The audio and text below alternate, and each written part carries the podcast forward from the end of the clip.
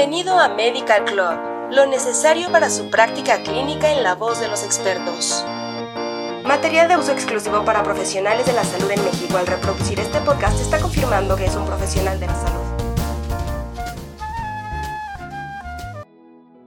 Hola, este es el podcast de salud cardiovascular y metabólica de Medical Club.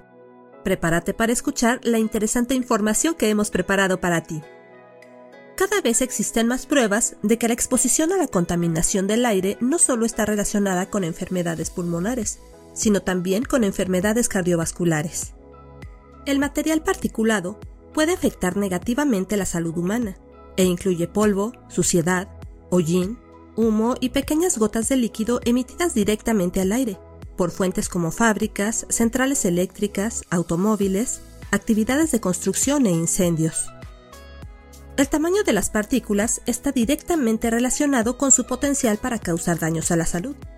La Agencia de Protección Ambiental de los Estados Unidos, EPA por sus siglas en inglés, ha advertido principalmente sobre los riesgos de las partículas que tienen un diámetro de 10 micras o menos. En general, las fracciones de menor tamaño ejercen mayores efectos nocivos.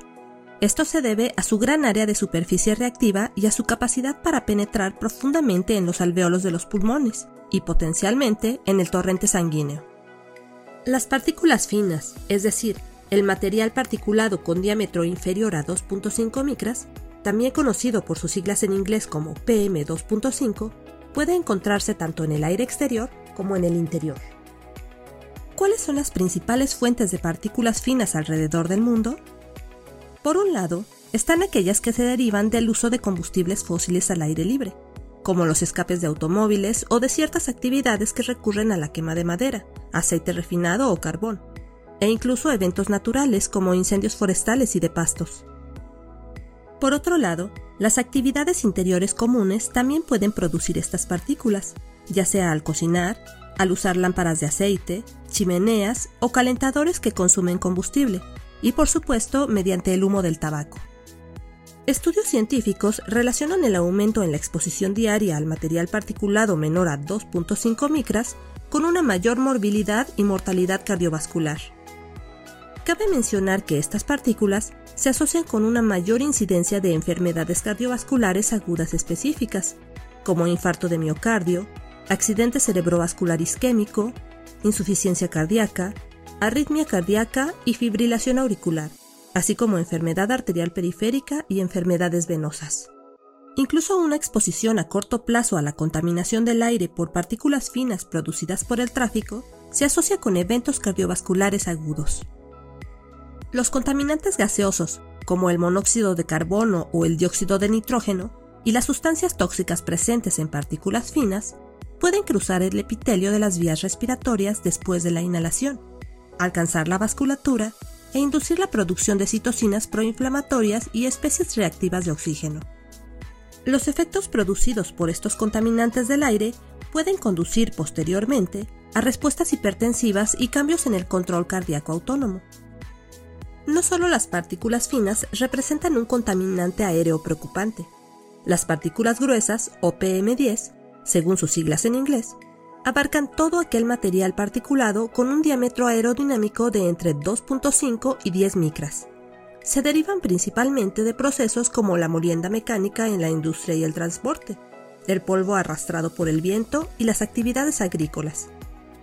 Este tipo de partículas suelen depositarse en las vías respiratorias superiores y de mayor calibre. Sin embargo, su relación con la enfermedad cardiovascular aún es controversial algunos estudios no han reportado asociación entre los cambios en la variabilidad de la frecuencia cardíaca y las concentraciones diarias de material particulado en un rango de 2.5 a 10 micras. ¿Sabías que? Tan solo en 2015, las enfermedades causadas por la contaminación fueron responsables de aproximadamente 9 millones de muertes prematuras y el 16% de las muertes en todo el mundo. Esto significa tres veces más mortalidad que la del síndrome de inmunodeficiencia adquirida, la tuberculosis y la malaria juntas, y 15 veces más de las defunciones ocasionadas por guerras y otras formas de violencia.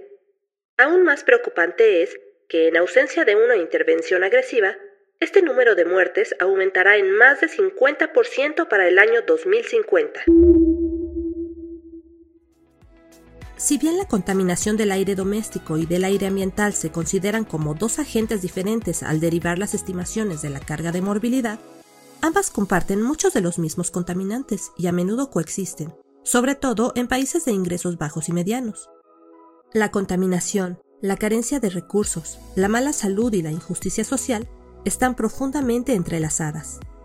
En todo el mundo, la contaminación y las enfermedades derivadas de esta tienen un mayor impacto en las personas más vulnerables y desfavorecidas. Para comprender este vínculo, es necesario dilucidar la naturaleza compleja y multidimensional de la pobreza.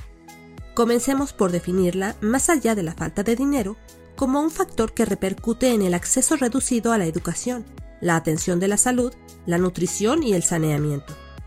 Un ejemplo claro de los fuertes vínculos entre la contaminación y la pobreza está en la contaminación del aire doméstico. Las muertes debidas a este tipo de contaminación están mayormente concentradas en los países más pobres del mundo.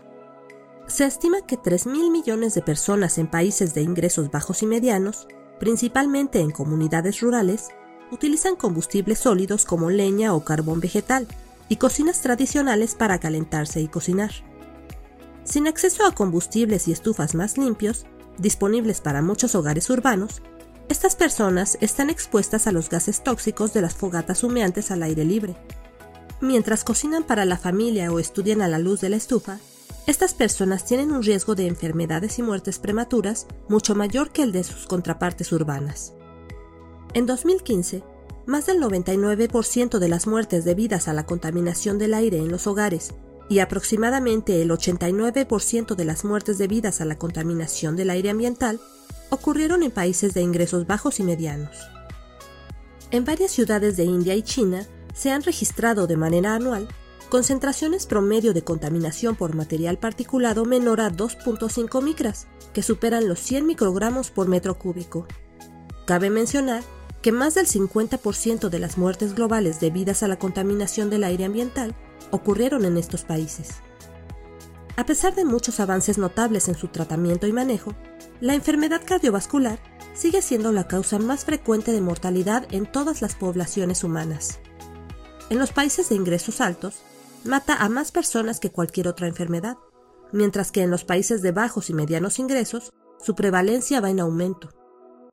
La comprensión científica de la escala y el alcance de la contaminación así como el mejor entendimiento de su asociación con una amplia gama de enfermedades, en particular las enfermedades no transmisibles, ha brindado un mejor marco para comprender el verdadero impacto mundial de la contaminación, ayudando a centrar la atención en el medio ambiente como un importante factor determinante. Aquí concluimos este capítulo de salud cardiovascular y metabólica en Medical Club. Suscríbete a nuestro canal para escuchar el siguiente. Hasta la próxima. Esto fue Medical Club